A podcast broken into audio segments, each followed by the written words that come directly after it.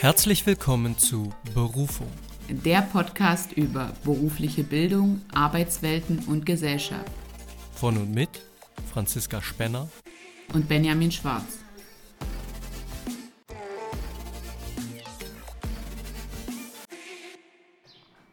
Hallo und herzlich willkommen, liebe Zuhörerinnen und Zuhörer, zu unserer heutigen Folge. Hallo Franzi, wie geht's dir denn heute?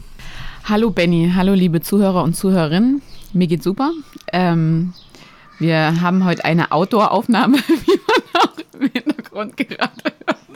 Ich muss gerade kurz lachen, weil die Kinder ähm, nebenan so aufgeschrien haben, jetzt wo wir starten mit der Aufnahme. Ähm, vor mir stehen Brownies, Pralinen, Cracker, Kekse, Gummitierchen. Mir könnte es nicht besser gehen. Und dir? Ja. Alles gut, genau, so sehe ich das auch. Also genau, wir haben heute das schöne Wetter genutzt, äh, um hier in Weimar, wir sind jetzt mal wieder bei dir zu Hause heute, und äh, sind auf dem Balkon und schauen mal, wie das hier heute draußen läuft. Und genau, deswegen kann es sein, dass ab und zu Kinder im Hintergrund zu hören sind. Zum Glück gibt es mehrere Wohnungen mit Balkons in Weimar, sonst wüssten die Leute jetzt, wo ich wohne. Ja, das ist wohl richtig, genau. Tatsächlich bin ich auf dem Weg hierher etwas mit der Kirche ums Dorf gefahren, aber in dieser Analogie ist äh, die Kirche Weimar ja wirklich schön, muss man ja sagen. Ja. Bin ich ganz gern drumherum gefahren, mehrfach. Also, Gibt mehrere Kirchen. In Weimar. Das auch, aber die Stadt als solche ist natürlich auch wirklich sehr schön und äh, von da war das gar nicht so schlimm auf dem Weg hierher. Genau. heute ist die Stadt wieder schön, gestern war sie nicht so schön, aber das ist ein anderes Thema. Das ist ein anderes Thema. Wir starten in die genau. heutige Folge. Dann erzähl doch mal, worüber wollen wir uns heute denn unterhalten? Genau, wir wollen heute über die Bildung im internationalen Ländervergleich sprechen. Also wir zoomen ein bisschen raus aus Deutschland, ähm, ein bisschen raus aus dem Bundesland Thüringen, wo wir ja uns meistens äh, drin bewegen, wo wir meistens drüber sprechen. Und ich würde sagen, die Gehälter und viele Zahlen überlasse ich dir. Mhm. Ähm, aber zu Anfang habe ich direkt eine Frage. Hast du Erfahrungen mit äh, Bildung, Bildungsinstitutionen im Ausland? Persönliche Erfahrungen? Nein. Hast also du mal was gehört, so von Freunden, Familie? Das natürlich schon. Und ich habe auch explizit heute nochmal jemanden gefragt, äh, mit dem ich zu tun habe die Person, die kommt aus einem anderen Land mhm. und hat dort Lehramt studiert. Da würde ich dann aber ah, zu. Deine Spanischlehrerin. So, jetzt hast du ja. schon gespoilert. genau. Ja. Okay. Ähm, genau. Äh, dazu würde ich dann auch vielleicht noch ein bisschen was mhm. sagen. Chile, aus Chile kommt äh, ja. äh, meine Spanischlehrerin. Genau, aber ansonsten habe ich keinerlei Bezug dazu. Ja, dann sind wir ja nachher mit deinen Ausführungen ein bisschen in Südamerika. Auch. Ich genau. hatte mal einen Studienaustausch nach Philadelphia, also in die USA. Mhm. Und da bin ich mit dem Studienkonzept dort vertraut geworden und dann ging der Austausch weiter nach Polen äh, an die Uni Warschau und immer mit diesen Studierenden, also mit denen aus Philadelphia und also von der Temple University und dann mit denen aus Polen, die kamen da noch mit dazu. Und das war schon sehr spannend und da habe ich so das erste Mal fand ich eigentlich das erste Mal unser Bildungssystem gut. Also so richtig habe ich mich, habe ich mir gedacht, Mensch, meine Schulzeit war echt gut. Hm. Also das waren zwar Studierende, aber es ging schon um unser allgemeinbildendes Schulsystem oder um das, um, um die allgemeinbildenden Schulsysteme? Na, ich habe ja im Bachelor Soziale Arbeitung, äh, Soziale Arbeitung, Soziale Arbeit studiert und ähm, ich habe ich hab das Vertiefungsgebiet Ausgrenzung und Abweichung gehabt und da ging es eben auch so was um Bildungsungleichheit und so weiter und so fort. Und da haben wir schon auch drüber mhm. gesprochen, wie das so ist. Natürlich haben wir uns auch privat darüber unterhalten, wie sind wir denn bis zu dem Studium gekommen, welche also was umfasst denn überhaupt unser Studium? Also wir studieren ja ein und dasselbe und was sind das für Umfänge, was kommen da für Kosten auf uns zu und so weiter. Und das war eigentlich echt äh, super spannend. Mm, okay, bin ich ja wirklich gespannt. Wusste ich gar nicht, dass ja, du da solche ja. Erfahrungen schon gemacht hast. Ja, dann fang du doch vielleicht mal an, wenn du da direkt einen Einwurf hast. Ja, also dazu ähm, ist einfach, also ich habe da jetzt keine weiteren großen Auswürfe. Ich, ich meinte einfach nur, dass ich damit in Kontakt gekommen bin mm, okay. und mir das so ähm, da halt festgestellt habe, okay, wie anders es eigentlich läuft. Aber das ging ja dann, also bis auf Polen natürlich mit äh, der USA auch schon über Europa hinaus. Mm. Ähm, und da muss man einfach sagen, ja, da ist schon immer noch mal ein bisschen, da ist es einfach ein bisschen anders. Ich würde dich äh, gern zu Anfang noch was fragen und zwar, was fällt dir zur Bildung in Deutschland ein? Fallen dir da so signifikante Merkmale ein? Wenn wir jetzt in so einen Vergleich gehen, dass wir vorher noch mal kurz hierauf zurückzoomen. Mhm. Also ich glaube, was für Deutschland bezeichnend ist und das vielleicht mal bezogen auf Europa, mhm. gar nicht unbedingt weltweit, ist, glaube ich, dass wir diesen Bildungsföderalismus haben. Also ich habe mir jetzt nicht alle Länder der EU angeguckt, ja. so weit ging meine Recherche tatsächlich nicht. Aber wenn man zum Beispiel mal nach Frankreich guckt, das ist ein Zentralstaat, da ist alles zentralistischer aufgebaut als hier in Deutschland. Ähm, da wird das zentral gesteuert und zum Beispiel eben auch das Bildungssystem oder auch in anderen Ländern ist das eben der Fall. Und das ist ja das, was auch öffentlich oft wahrgenommen wird. Wir hier in Deutschland haben eben unser föderales Bildungssystem, wie eben auch äh, zum Beispiel Polizei ja auch föderal aufgebaut mhm. ist. Und das wirft uns oft Steine in den Weg, das muss man einfach so sagen. Und das Definitiv. sorgt für ja, Ungerechtigkeiten, für Ungleichheiten, für auch teilweise Unvergleichbarkeiten, um es mal so zu formulieren. Und ja, das ist das, was mir vielleicht so zu Deutschland ähm, einfällt, wo ich denke, das ist in anderen Ländern vielleicht anders. Aber da kann man sich vielleicht auch manchmal irren. Genau, also ich bin auch persönlich mit diesem Föderalismus das erste Mal in Kontakt gekommen und mir war das vorher überhaupt nicht so bewusst, weil, weiß ich nicht, man, man treibt sich ja meist in seinen bekannten Gefilden erstmal rum. Ähm, als ich mich dann für den Master bewerben wollte und gar nicht unbedingt wusste, mache ich jetzt doch Lehramt für berufsbildende Schulen oder knüpfe ich vielleicht an die soziale Arbeit an, dass ich mich wirklich nicht an allen Universitäten und Hochschulen in Bayern beispielsweise bewerben konnte. Da hatte ich mir so ein bisschen was rausgesucht und die hätten ähm, mein, äh, meine Fachhochschulreife und ähm, den Bachelor an der Fachhochschule nicht so anerkannt, wie es jetzt hier an der Uni Erfurt dann geklappt hat. Okay.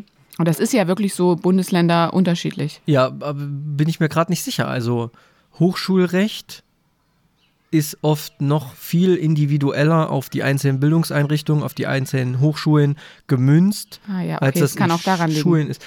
Genau, also Ach, stimmt, ja, ich glaube, ja, ist ein guter Uni, Einwand. Unis neigen ohnehin gerne dazu, äh, Abschlüsse, die nicht auch von Unis stammen, irgendwie anders zu bewerten, sagen wir es mal so. Ja, ich kenne das auch von meiner TU, die, äh, oder selbst wenn es nicht mal eine Fachhochschule war, sondern auch eine Universität, auch eine technische ja. Hochschule, selbst da gab es zumindest bestimmte Auflagen, die du erfüllen musstest, wenn du in den Master wolltest um noch, was weiß ich, ein Semester nachzustudieren, ja. um bestimmte Dinge, Lücken zu schließen, sage ich jetzt mal. Ja, es ist ja auch so, dass äh, viele, die jetzt beispielsweise in meiner Branche Sozialpädagogik sind, vorher soziale Arbeit studiert haben und dann wirklich noch was äh, nachholen müssen. Das wäre aber interessant, das würde ich einfach mal prüfen und dann gegebenenfalls noch auf Instagram ähm, mit euch teilen. Ich gucke mir einfach nochmal mhm. die Hochschulen und die Studiengänge an, für die ich mich da damals interessiert habe und an was es da wirklich äh, jetzt hing. Das würde mich jetzt einfach auch mal persönlich nochmal interessieren im Nachgang. Genau. Ähm, also mir sind so vier Punkte eingefallen, die ich äh, mit Deutschland irgendwie, also ich mache das ja immer sehr intuitiv, erstmal meine Recherche, was verbinde ich überhaupt damit und da ist mir direkt eingefallen, also Schulpflicht.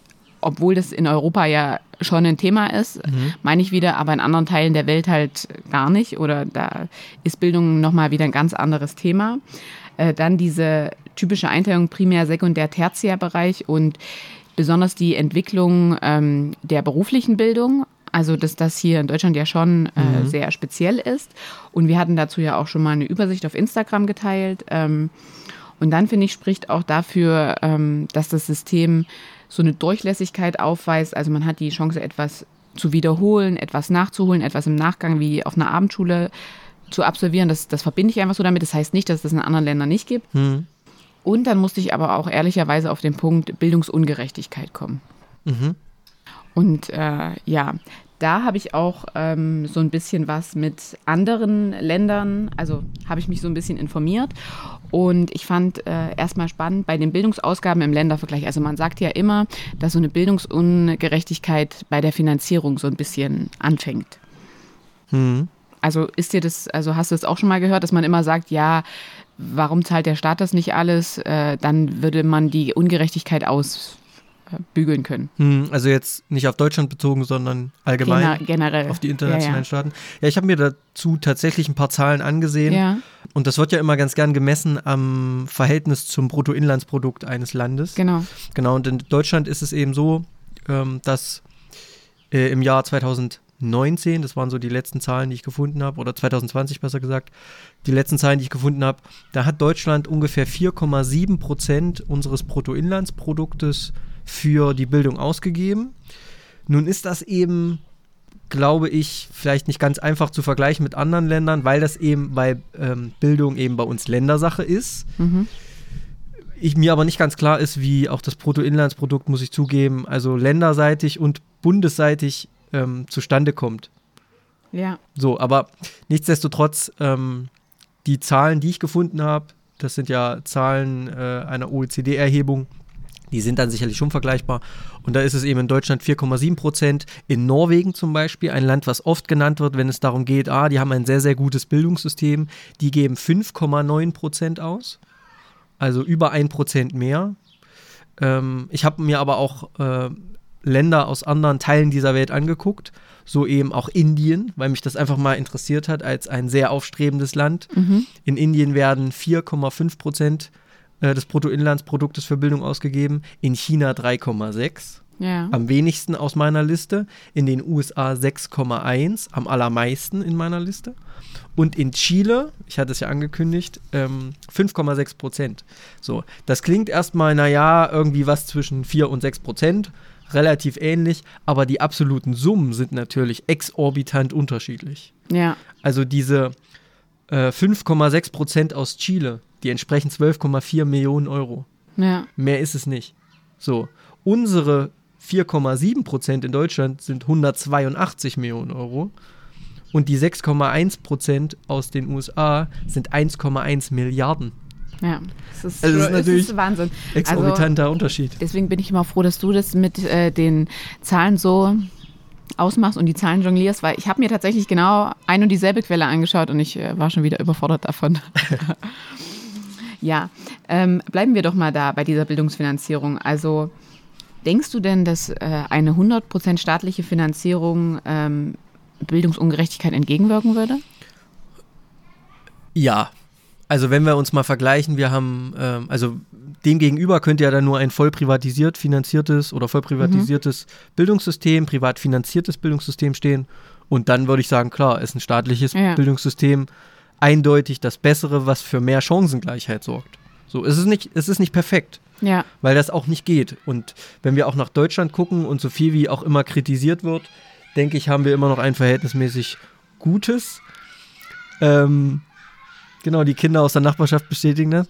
Ein ist ein freier Kindergarten. Ah ja, okay. Ja, primare, elementare Bildung. Ja. Ist wichtig. Jetzt habe ich einen Faden verloren. Also in Deutschland sind wir immer noch sehr äh, staatlich oder ausschließlich staatlich finanziert. Anders als es in anderen Ländern ist, wo du ja teilweise viel, viel mehr auch private Schulen hast. Ja, im Vergleich zu den staatlichen, die dann auch wirklich in Konkurrenz stehen.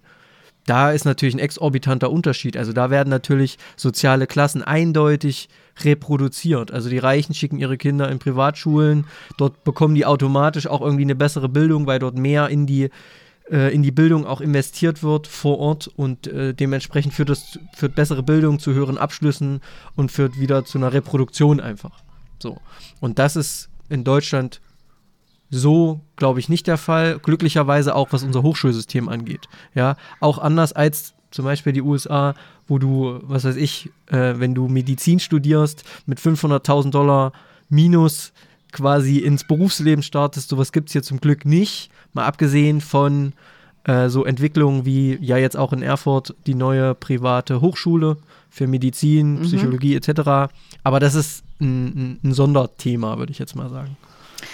Ähm, ich nicke, weil ich stimme dir zu, zum Teil. Denn ich denke, ja, diese hundertprozentige staatliche Finanzierung könnte dem Ganzen entgegenwirken, aber es definitiv nicht beheben.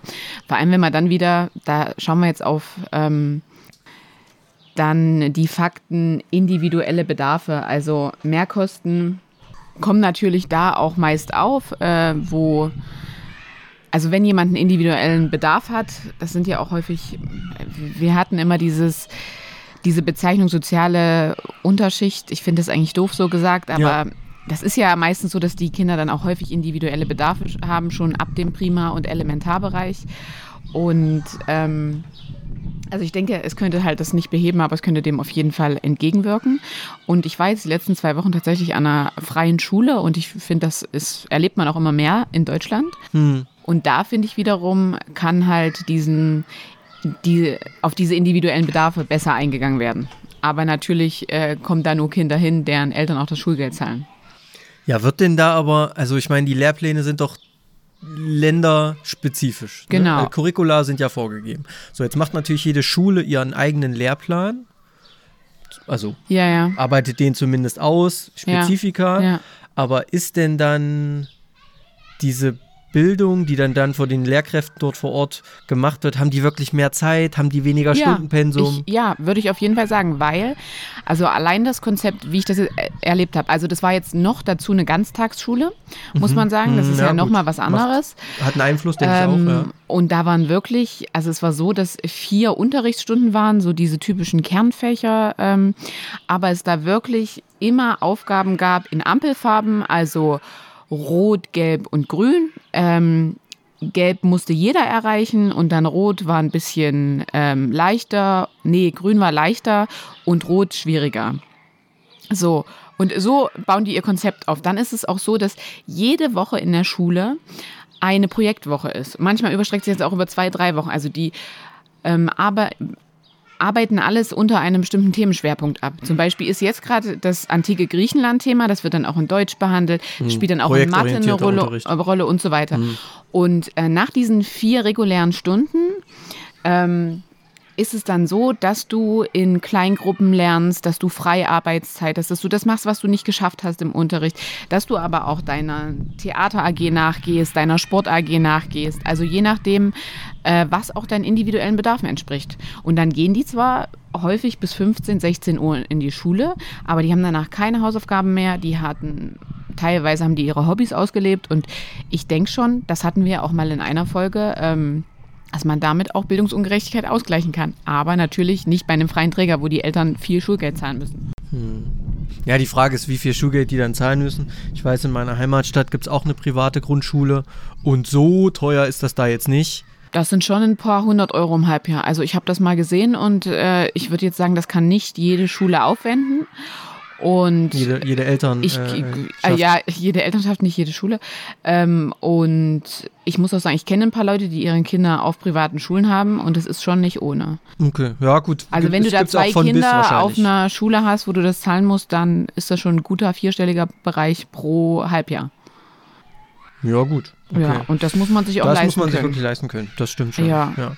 Das erinnert wiederum so ein bisschen an das, äh, also meiner Ansicht nach, so ein bisschen an das Schulsystem in den USA, selbst an das Freie, weil dort viel freier auch Kurse gewählt werden können.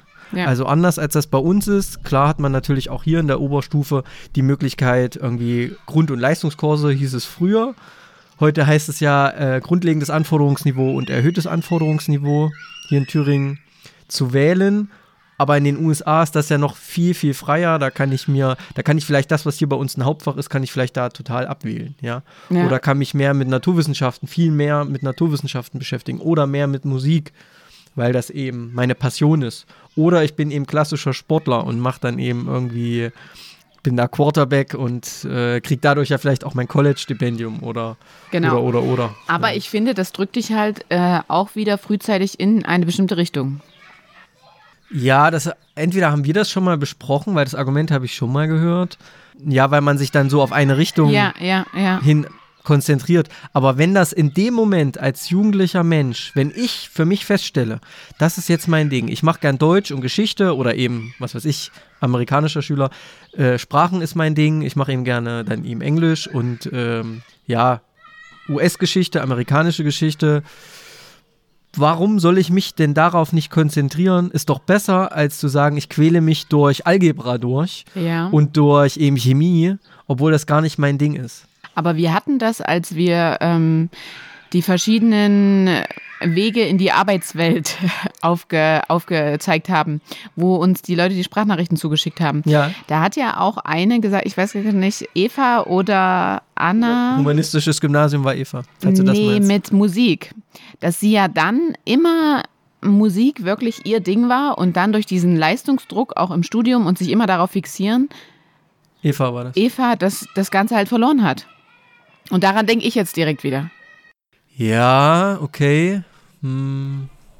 Aber das ist ja auch nur, das ist ja auch eine sehr, sehr subjektive Meinung, weil wahrscheinlich ich auch gern mal hin und her schwanke zwischen meinen Deinen Interessen. ganzen Interessen und Talenten, ja, die du das, so hast. Ja, ist irgendwie so. Ja.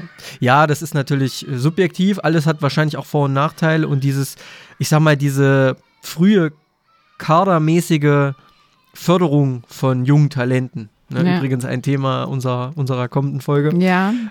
Gerade im Sport- und Musikbereich, dieser, man muss ja vielleicht manchmal schon sagen, Drill, der ist natürlich vielleicht schon kritisch zu sehen, aber die Förderung von bestimmten Begabungen ist ja, finde ich, erstmal nichts Schlechtes, vor allem dann, wenn junge Menschen, wenn Kinder und Jugendliche da auch Spaß dran haben, weil sie sagen, ey, ich habe Bock darauf, Physik zu machen oder ich habe Bock darauf, Geografie zu machen und äh, Philosophie. Ja, so. ja. Da finde mhm. ich das erstmal eher förderlich denn hinderlich. Ja. Okay, kommen wir aber wieder auf den internationalen Vergleich äh, zu sprechen. Und zwar, ich habe ja gerade schon mal angedeutet und man hört es auch durch die Kinder im Hintergrund, Elementar- und Primarbildung ist das A und O. Und was sagst du, gibt es eine Kita- und Vorschulpflicht beziehungsweise oder in Deutschland? Pflicht. Das, das glaub, ist ja nicht so dein Metier, deswegen frage ich dich mal. Ja, ich meine, das Thema ist auch aktuell hin und wieder, dass es mal eingeführt werden sollte, dass zumindest ein gewisses äh, ab drei oder irgendwie das letzte, also es ist ja das letzte Kita-Jahr ist ja irgendwie kostenlos hier in Thüringen mhm. und in anderen Bundesländern, das ist ja schon mal gut. Ähm, Pflicht gibt es, glaube ich, nicht. Ich meine, es gibt keine Kita-Pflicht. Und dazu möchte ich auch sagen, wenn du als Familie die finanziellen Aufwendungen nicht hast, dein Kind in die Kita zu schicken, wird es auch so staatlich gefördert, unabhängig vom letzten äh, Kita-Jahr oder nicht. Ja, das sowieso. Das muss man auch also, nochmal mit anbringen. Wer sich's, wer sich's nicht leisten kann. Äh, Der hat in Deutschland da auch immer Möglichkeiten. So. Äh, es gibt keine Kita- und Vorschulpflicht ja. und da, ähm, das ist mein Thema. Ähm, und es wurde schon 2006, also es ist schon Ewigkeiten her, von von der Leyen initiiert. Und aktuell ähm, ist Franziska Giffey auch davon nicht abgeneigt, aber es passiert eben trotzdem nichts. Und daher ich ja selber mit Kindern arbeite, die keine keinen Kindergarten besucht haben mhm. und dann auf einmal in der Schule sitzen und 45 Minuten still sitzen sollen und rechnen, schreiben und lesen lernen sollen, da bin ich, du merkst schon, das ähm, Thema. Das arbeitet in dir. Genau, das arbeitet in mir. Ähm, Wieso Franziska Giffey? Weil das so, auf, also das habe ich so in der Quelle gefunden. Ach so, weil die ehemalige Innenministerin ist. Ja. War. Ja. Ja, also das war in der Quelle von äh, 21, glaube ich. Ja, genau, sie ist es genau, ja nicht mehr. Ja, sie ist ja, jetzt wieder in der Landespolitik in Berlin. Aber ja, es ist halt nicht durchgesetzt. Es ist, man, man hat da eben nichts beschlossen. Und die Frage, die ich mir da auch stelle, Ländersache oder Bildung ist Ländersache, das haben wir ja hier schon jetzt heute auch thematisiert. Wie ist das denn überhaupt mit, ja, Kitas, Kindergärten, Vorschulen, wie auch immer man es jetzt vielleicht nennen möchte? Die sind auch Ländersache. Ja. Aber die sind, meine ich, auch gar nicht immer unbedingt dem Bildungsressort zugeordnet. Eben. Das ist auch so und ein Problem. Und das finde ich total krass. Also das hat mich auch echt so ein bisschen entsetzt. Und dann ähm, habe ich dazu ähm, einen Artikel gefunden und äh, in Hamburg wird es gerade debattiert auch, dass es da wirklich um die Vorschulpflicht geht damit die Kinder Deutsch lernen. Und mir geht es bei dieser Kita- und Vorschulpflicht nicht darum, dass die Kinder Deutsch lernen und schon vorher, natürlich ist es absolut förderlich, wenn Kinder mit Eintritt in die Grundschule ähm, ein Sprachbewusstsein haben, die Sprache auch gut verwenden können. Aber es geht ja auch um die sozialen Kontakte. Es geht einfach um ähm, die Teilhabe am Leben, die außerhalb der Familie stattfindet. Bin ich absolut bei dir. Aber das würde ja für mich so klingen, als ob du gar keinen Wert darauf legst, dass die Kinder vorher Deutsch können. Doch, das auch. Aber ich sehe noch wichtiger den Punkt, dass frühzeitig auf Defizite, Missstände, Rückstände, Retardierung, hm. also jeglicher Art, körperlich, physisch, psychisch, hm. aufmerksam gemacht wird. Weil das ist das, was die Kinder ihr ganzes Schulleben mit sich tragen müssen. Und man hat ja einen absoluten ähm, also es gibt ja überall Bedarf, aber es sind keine Fachkräfte da und diese Kinder gehen dann unter. Mhm. Und wenn die im Bildungssektor untergehen, wenn das im Primarbereich anfängt, dann werden die kaum irgendwo wieder das komplett aufholen können. Ja, das ist so eine Welle, die schiebt sich dann immer weiter genau. nach vorne und wird immer höher. Und deswegen fand ich das sehr spannend, weil in Frankreich ist es seit 2019 Pflicht, dass ähm, die Kinder ab dem dritten Lebensjahr in den Kindergarten müssen. Mhm. Man mag zu Macron sagen, was man möchte. Die äh, französische Bevölkerung sagt auch, das ist ein Eingriff in das Familienleben und sie sehen es nicht als Notwendigkeit, aber er hat es durchgesetzt und das finde ich richtig gut. Also ich sehe das als wichtig und ich wünschte mir, das wäre bei uns auch so. Ähm, in der Schweiz zum Beispiel gibt es auch einen richtigen Lehrplan in den Kindergärten, wo ähm, sowas auf dem Plan steht wie richtiges Zähneputzen äh, muss halt einfach gelernt werden und das überprüft die Kindertageseinrichtung. Das finde ich auch super. Und da können wir wieder hier dazukommen. Hier kommt auch der Zahnarzt, die Zahnärztin in die Schule. Also das habe ich selbst schon erlebt in die Grundschulen. Aber je nach ähm, also wie viele Mitarbeiter sie gerade haben, wird, wird nicht mal das Zähneputzen überprüft, geschweige denn, was gesunde Ernährung ist. Und das kenne ich jetzt von einer Freundin, die im Gesundheitsamt ähm, arbeitet und das genau das auch macht. Ist es halt so, wenn der ähm, Fachkraftbedarf gedeckt ist, dann können die eben den Kindern auch beibringen, wie ein gesundes Frühstück geht, wie sie richtig Zähne putzen und gucken nicht nur kurz im Mund und machen Fluorid drauf. Mhm. Und das finde ich total wichtig. Also, also jetzt, da, geht, da gehen für mich die Basics los. Wir sind jetzt noch im Kindergarten. Ja. Das, ja, okay. Ja, nee, finde ich eine sinnvolle Geschichte. Ja. Also, ähm, das, es wäre natürlich schöner, wenn das Wertvolle an Kindergarten, nämlich diese sozialen Kontakte, Umgang mit anderen Kindern und das, was ja eigentlich der Zweck ist von ja. Kindergarten, der Hauptzweck, würde ich jetzt mal ja. sagen, neben solchen äh, Kulturkompetenzen oder allgemeinen Sachen, die Kinder eben einfach lernen müssen, ähm, dass das natürlich allen bewusst wäre. Ja.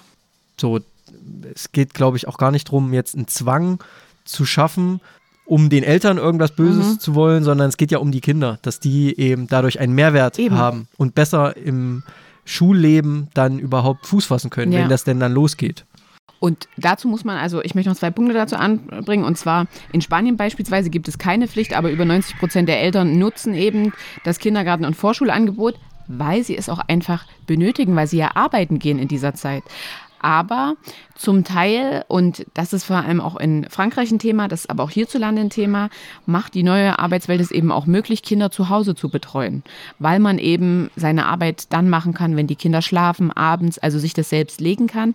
Aber dennoch finde ich, ist es notwendig, weil die Familie sieht nicht immer das, was dem Kind fehlt, die Bedarfe und so weiter und so fort. Und deswegen finde ich, muss in diesem Alter schon auf jeden Fall Bildung anfangen und ähm, ja, also da, da geht für mich Bildung los. Deswegen habe ich das jetzt auch in den internationalen Vergleich mit reingenommen. Hm. Spanien ist ein gutes Stichwort. Chile war ja eines meiner Länder, was ich noch, ja. ich noch geschaut habe. Und eines der ersten Länder, weil ich habe meine Spanischlehrerin ähm, gefragt, was denn so, ja, wir sagen ja oft Anglizismen zu Begriffen, die wir aus der englischen Sprache entnehmen.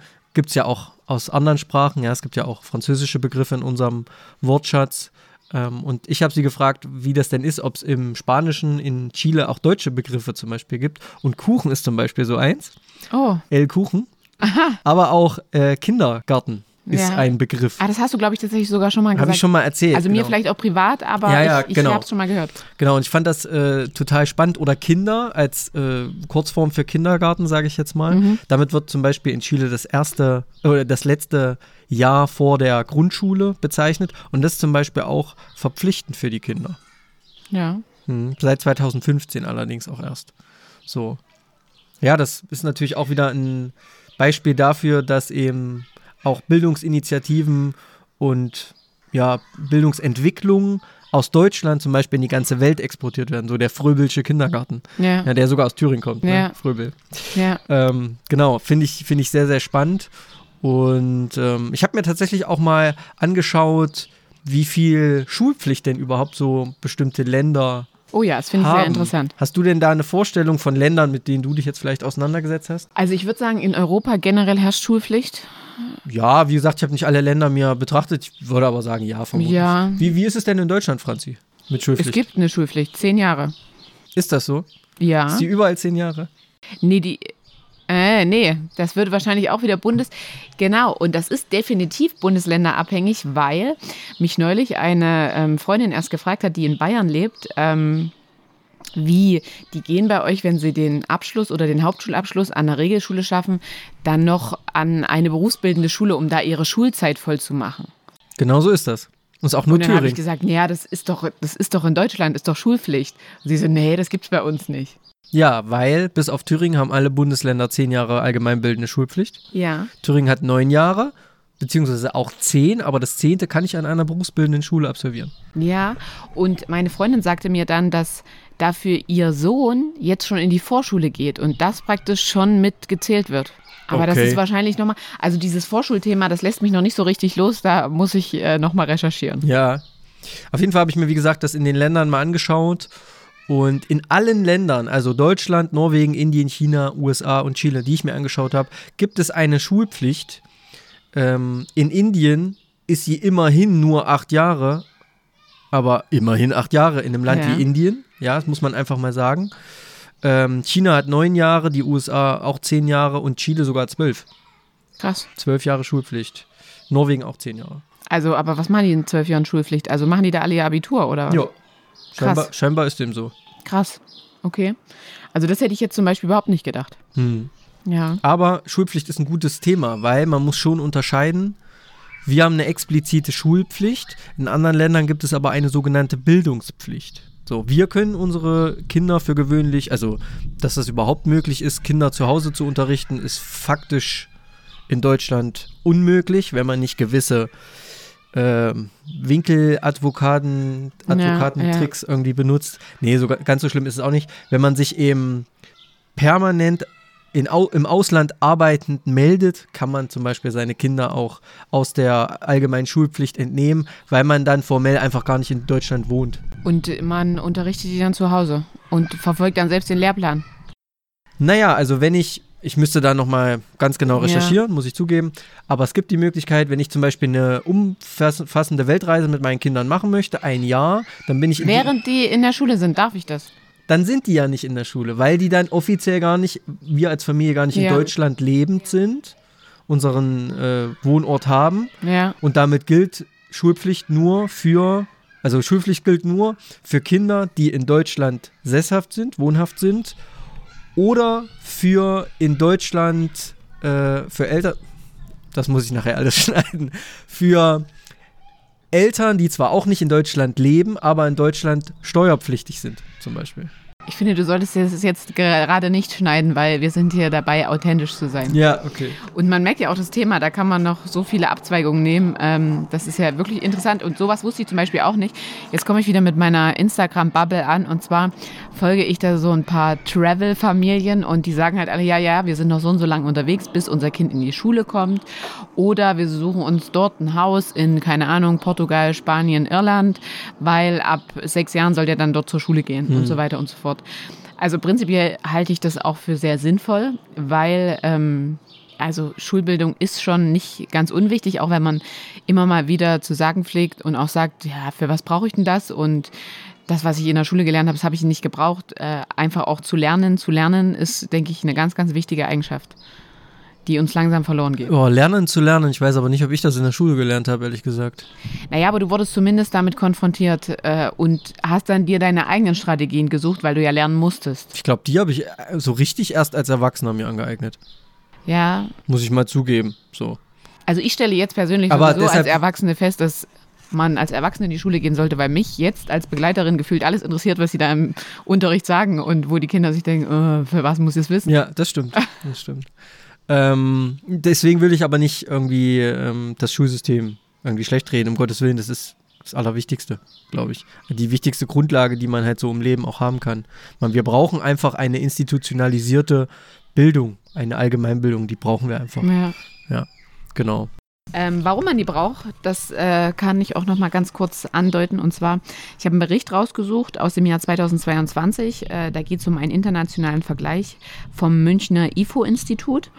Und ähm, die Zahlen sagen aus, dass 23,8 Prozent der Kinder und Jugendlichen in Deutschland also die weisen fehlende grundlegende Kompetenzen wie Lesen, Schreiben und Rechnen auf. Und da schauen wir mal im Vergleich. Hätte ich niemals gedacht, weil Weiß ich auch nicht warum.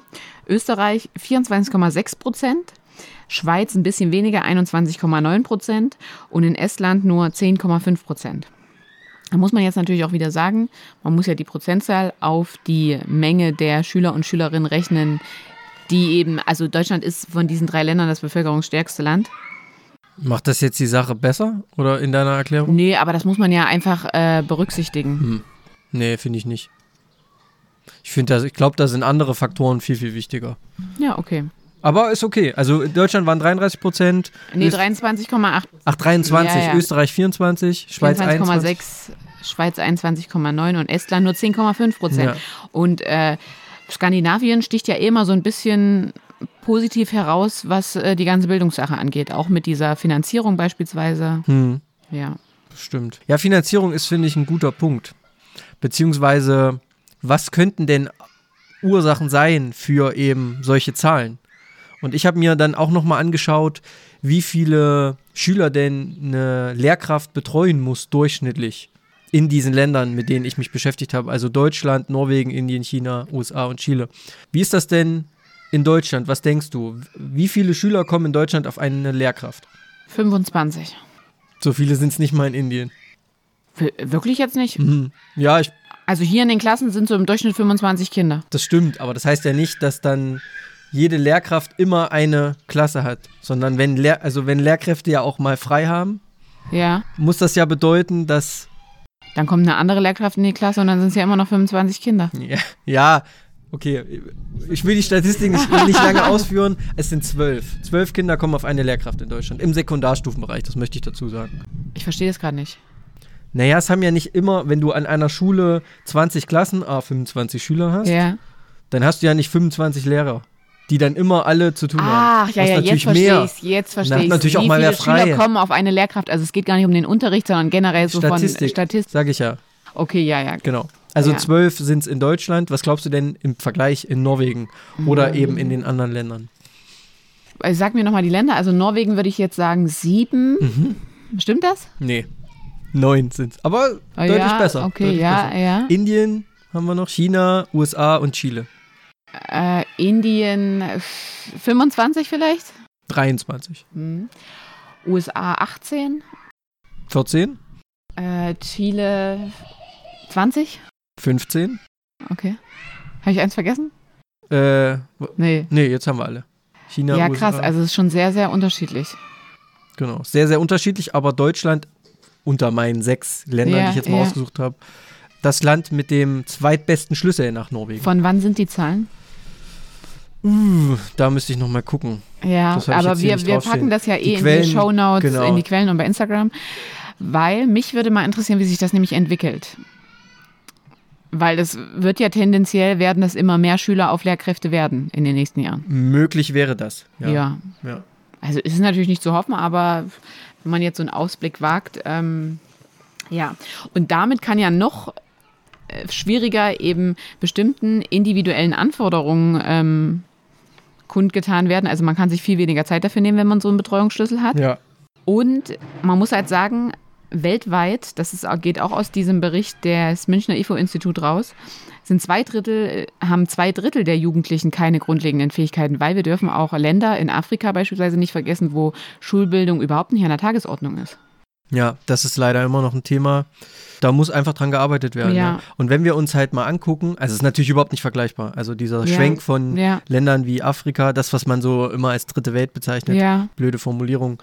Ähm, ja, genau wie soziale Unterschicht. Ja, ja genau. Das ist ähm, so ähm, schwierig. Den Bogen dazu spannen ist natürlich sehr vermessen, aber man muss eben auch betrachten, dass auch in Deutschland so ein bisschen das wahrgenommene Niveau auch immer zunehmender sinkt. Ja. Also immer weniger Schüler die Schule ohne Abschluss verlassen. Ja. So, ist auch ein Punkt.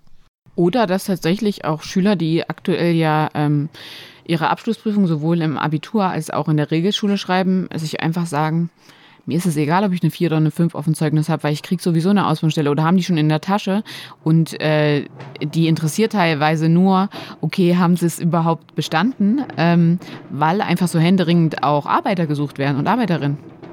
Und das ist traurig. Verstehe ich, was du meinst, sehe ich auch so aus einer einer Frage der inneren Motivation heraus. Ja. Aber sind wir doch mal ehrlich, also selbst ich habe von meinen Dozenten an der Uni den Satz gehört, ein gutes Pferd springt nur so hoch, wie es muss. Warum sollte das, was an der Uni gilt für Prüfungen, warum sollten sich das Schüler nicht annehmen für einen Schulabschluss, wo genau das gilt? Ja. In einer Zeit, wo so wenig junge Menschen da sind, dass sie auf jeden Fall was kriegen. Warum sollten die sich dann Deswegen sollte man vielleicht wieder den Anreiz höher schaffen, dass grundlegende Fähigkeiten doch vorhanden sein müssen und eben vielleicht auch das ähm, Bildungssystem so revolutionieren, dass es mehr auf die persönlichen Fähigkeiten auch geht. Weil, warum ist es denn so tragisch, dass zwei Drittel der Jugendlichen keine grundlegenden Fähigkeiten aufweisen in diversen Kompetenzen wie Lesen, Schreiben und Rechnen? Da habe ich äh, ein Zitat mitgebracht von Ludger Vössmann, einem äh, Soziologen und ich fand das total spannend und ich äh, führe jetzt mal die fünf Zeilen aus, weil das fand ich echt nochmal bewegend und es hat gezeigt, warum Bildung so wichtig ist. Ähm, das ist deshalb so tragisch, weil Bildung nicht nur für das persönliche Schicksal bedeutsam ist, sondern der langfristig wichtigste Beitrag zum Wirtschaftswachstum ist und nicht Straßen, Eisenbahn oder Glasfaserverbindungen. Und ich finde, wir können noch so uns gegen Klimawandel, irgendwelche Veränderungen in der Welt auflehnen. Ohne Bildung wird man da nichts gegen tun können. Absolut. Da bin ich absolut bei dir. Und je früher man anfängt, umso besser ist es, umso besser ist das Geld auch eingesetzt, weil am Ende geht es halt auch immer um die Finanzierbarkeit. Ja. Und umso wichtiger ist es eben einfach. Ne? Und ich denke, auch nur so kann man einem Wandel gegenüberstehen, bestimmten Krisen gegenüberstehen. Und da muss man ja sagen, weil wir ja jetzt auch Bildung im internationalen Ländervergleich angesprochen haben, sowas läuft ja mittlerweile auch fast ausschließlich auf internationaler Ebene ab, weil man weiß ja, dass man keine Kuppel über seinem Land hat und äh, nur wichtig ist, was da drunter geschieht, sondern es ist ja wirklich auch wichtig, wie man miteinander kooperiert. Und man hat ja auch, gerade wenn es dann um berufliche Bildung gibt, ähm, bestimmte Maßnahmen geschaffen, um da auch einen internationalen Austausch zu öffnen. Hm. Ja, aber ich glaube, genau deshalb ist auch in der allgemeinen Wahrnehmung Bildung immer so ein Thema, weil Deutschland ja immer das Land der Dichter und Denker war, wie es so schön heißt.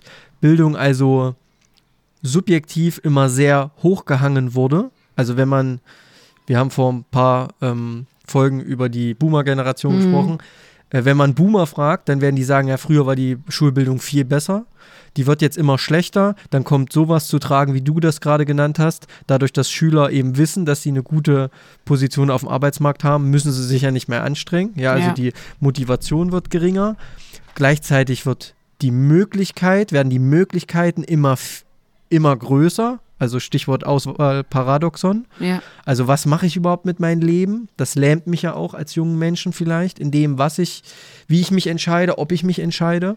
Und das führt ja dazu, dass die Wahrnehmung der älteren Generation zum heutigen Bildungssystem, zur heutigen Generation ist, dass die ja immer dümmer werden, dass die, dass das Bildungssystem immer schlechter wird ja. und wir uns gleichzeitig aber mit anderen Ländern vergleichen müssen, die vielleicht auch Bildungsaufsteiger sind, ja. wie China oder ja. Indien oder Länder in Europa.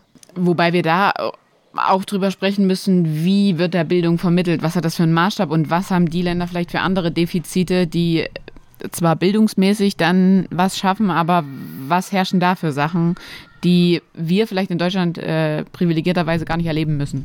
Natürlich, man muss das immer ja. im Ganzen sehen. Man muss Gesellschaft im Ganzen sehen. Bildung ist ein Teil davon. Ja. Aber das wird ja dann oft nicht gemacht, sondern dann wird eben gesehen, Stichwort Norwegen, ja, äh, das Bildungssystem in Norwegen, das ist ja sehr wie das DDR-Bildungssystem, ja. wird oft gesagt. Und das ist so viel besser. Und dann wird der Schluss gezogen, hätten wir mal das DDR-Bildungssystem behalten. Ja. So. Aber das, ähm, dass das nicht die ganze Wahrheit ist, ja. Das wird dann immer außen vor gelassen und dass da nicht alles besser ist. Also was mir jetzt auch äh, gerade dazu noch einfällt, ist, was du als vorhin auch mit der Schulpflicht gesagt hast und mit Chile zum Beispiel zwölf Jahre. Ähm, Finde ich eigentlich total sinnvoll. Wenn ich mir jetzt überlege, ich war, ich habe meinen Realschulabschluss mit 16 gemacht. So, mhm. dann meine Ausbildung, ich war mit 19 fertig. Theoretisch hätte ich nie wieder in meinem Leben irgendwas lernen müssen. Und ich sitze jetzt hier acht Jahre später und äh, ich merke ja schon nach drei Monaten ohne Studium, dass ich froh bin, wenn ich für einen Podcast recherchieren darf, weil diese kognitive Leistung, dieses äh, Anstrengen eben auch gut ist. Und äh, vielleicht muss Bildung generell dahin auch revolutioniert werden, dass es nicht mit der Schule endet.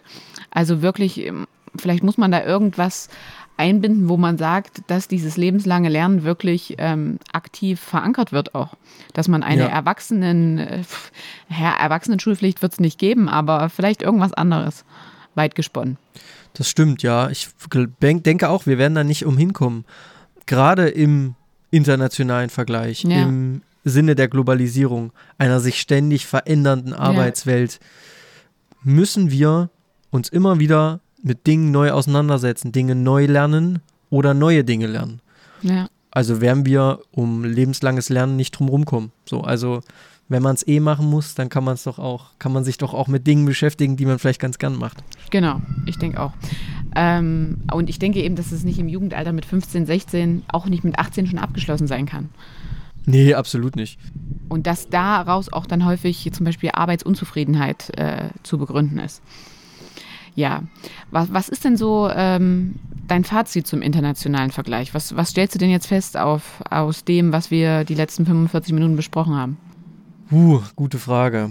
Also, naja, Bildung ist natürlich so unterschiedlich, wie Länder sind, wie ja. historische Entwicklungen natürlich sind, ja. Ich meine, auch der von uns angesprochene Bildungsföderalismus ist ja nicht vom Himmel gefallen, sondern das hat ja einen historischen Hintergrund, einen mhm. Ursprung. Ähm, dass natürlich in Deutschland nicht alles super läuft, um Gottes Willen. Und vielleicht auch Dinge schlechter geworden sind, ja aber dass wir vielleicht auch, das haben wir jetzt nicht explizit besprochen, aber dass vielleicht unser System auch ein bisschen verkrustet ist und Erneuerung bedarf. Das, das brauchen wir nicht zu besprechen, weil das ist einfach de facto so. Und ähm, dass wir einfach versuchen müssen, neuen Herausforderungen, die jetzt schon da sind mhm. und die sich aber zukünftig vermutlich immer schneller stellen werden, uns denen zu stellen. Ja, das, das klingt gut. Ich überlege gerade, ob mein Satz ähm, Sinn gemacht hat. Also für mich hat Sinn ergeben. Äh, genau. Bei mir ist was angekommen. Das ist, glaube ich, äh, so der Hauptpunkt. Also die Welt beschleunigt sich immer mehr und das Schulsystem in Deutschland muss mitlaufen, muss es schaffen, in diesem Galopp, wenn man so will, äh, Schritt zu halten. Und vielleicht auch in diesem Galopp akzeptieren, eins, zwei, drei Sachen abzuwerfen, weil hier sind wir jetzt wieder oh, ja. beim Dichten und Denken. Das ist ja, dafür steht Deutschland. Deswegen erlebe ich auch leider im Deutschunterricht immer, dass da so ein Literaturkanon gibt und da wenig Gegenwartsliteratur zu finden ist. Und da geht es für mich los schon mit Fortschritt. Mhm. Aber generell würde ich sagen, was ich jetzt auch so festgestellt habe, ist, wir finden hier so viele Verzweigungen, wo man nochmal tiefer reingehen müsste, um da wirklich äh, sich überhaupt so ein so ein internationales Fazit wirklich so ziehen zu können. Und äh, man sagt ja immer, ja, Deutschland Bildungssystem ist eigentlich ganz gut, wie du es auch gesagt hast. Hm. Aber ich fand es jetzt nochmal ganz spannend, auch so zu sehen im Vergleich mit den Betreuungsschlüsseln und so weiter und so fort. Hm. Und ich will vielleicht nochmal eine Sache sagen. Ja. Äh, den allermeisten ist das wahrscheinlich klar, aber weil manche vielleicht dann doch immer mal jammern, äh, die Lehrkräfte sind, wenn es ums Geld geht. Genau, Gehälter, ah ja. Äh, weltweit verdienen Lehrer in Deutschland am drittbesten. Ich glaube, so ist die Formulierung Krass, am, am, okay, am, ja. am, besten. Aber im Vergleich, Im also mit Stundenzahl, hast du da einen Vergleich oder ist jetzt wirklich nur so als Vollzeitstelle Lehrkraft? Als Vollzeitstelle Lehrkraft. Die Stunden müsste ich mir jetzt nochmal ja. genau angucken, aber mal abgesehen von Luxemburg ja und der Schweiz verdient man in Deutschland als ja. Lehrkraft einfach am meisten. Und man muss es eben auch vergleichen mit dem, was normalerweise in Ländern verdient wird. Ja. Also man verdient ja zum Beispiel in Deutschland ungefähr oder in, in, in den USA ungefähr so viel wie ein Lehrer in Deutschland. Okay. Aber im Verhältnis zu vergleichbaren akademischen Berufen verdienst du in den USA 21 Prozent weniger. Krass. Also mit mhm. einer vergleichbaren Ausbildung kann ich dort deutlich mehr Geld ja, verdienen. Ja. Das geht natürlich auch hier in Deutschland. Aber ich glaube, ähm, als Lehrer verbeamtet. Das ist ja auch noch so ein Ding. Auch das macht Deutschland irgendwie besonders im mhm. Vergleich zu, zu anderen Ländern. Äh, verdienst du schon verhältnismäßig gut. Aber warum ich das jetzt mit den Stunden angesprochen habe, das hatten wir auch mal in einer der Folgen, dass ähm, diese Spanischlehrerin, die du kennst aus Chile, ja 40 Stunden wirklich unterrichtet. Und da ist ja mhm. nochmal dann in Verdienst was ganz anderes als mit an der berufsbildenden Schule haben wir höchstens halt 24 Stunden. Genau. Ja. Genau. Ja, wo du es gerade ansprichst, äh, die Zahlen habe ich mir auch nochmal rausgesucht. Ähm, Anfangsgehälter in Chile für eine Lehrkraft sind 18.000 Euro umgerechnet. Nun ist das natürlich Chile, kann man gar mhm. nicht ins Verhältnis setzen. In Deutschland 61.000. Aber Stundenzahlen in Deutschland im Schnitt 25,3, mhm. weil Grundschullehrer ja, ja auch ja. mehr machen. Und in Chile eben 37,3. Ja. So, also fast ja, 40 Stunden. Ein riesiger Unterschied und dann halt so ein Gehaltsunterschied. Also hat man man ist natürlich immer die Frage, aus welcher Perspektive blickt man noch auf das Bildungssystem? Blickt man da als Elternteil drauf? Blickt man da als ähm, Poli Politiker, Politikerin drauf? Blickt man da als Lehrkraft drauf? Blickt man da als Schüler, Schülerin drauf? Da wird man immer andere Meinungen finden. Und da muss man halt irgendwo auch so einen roten Faden und äh, eine Einheit finden. Ja, ja, ich habe gerade noch mal kurz nachgerechnet. 61.000 kommt tatsächlich mhm. hin. Das sind nämlich etwas über 5.000 Euro pro Monat. Ja. Und wenn man mal eine Verbeamtung nimmt, die ist zwar im Einstieg geringer, man hat aber weniger Abzüge, das heißt, ich habe ein relativ hohes Netto. Wenn ich das umrechne in ein Angestelltengehalt, was ich ja machen muss, ja. ist das Brutto verhältnismäßig hoch. Ja. So. Krass. Aber ne? das nur ja. zur kurzen Erklärung dazu. Ähm, abschließend. Waren heute viele Zahlen auf ja. jeden Fall, das können wir sagen. Abschließend würde ich gerne sagen, ich ähm, freue mich auf den Austausch zur beruflichen Bildung im Ländervergleich. Da planen wir nämlich was mit einem Interviewpartner auch. Mhm. Weil ich denke, das ist auch nochmal ein ganz spezieller Bereich, spezieller Sektor. Und äh, meine Idee ist noch, wir sollten vielleicht auch mal nochmal die Bildung im Bundesländervergleich aufgreifen.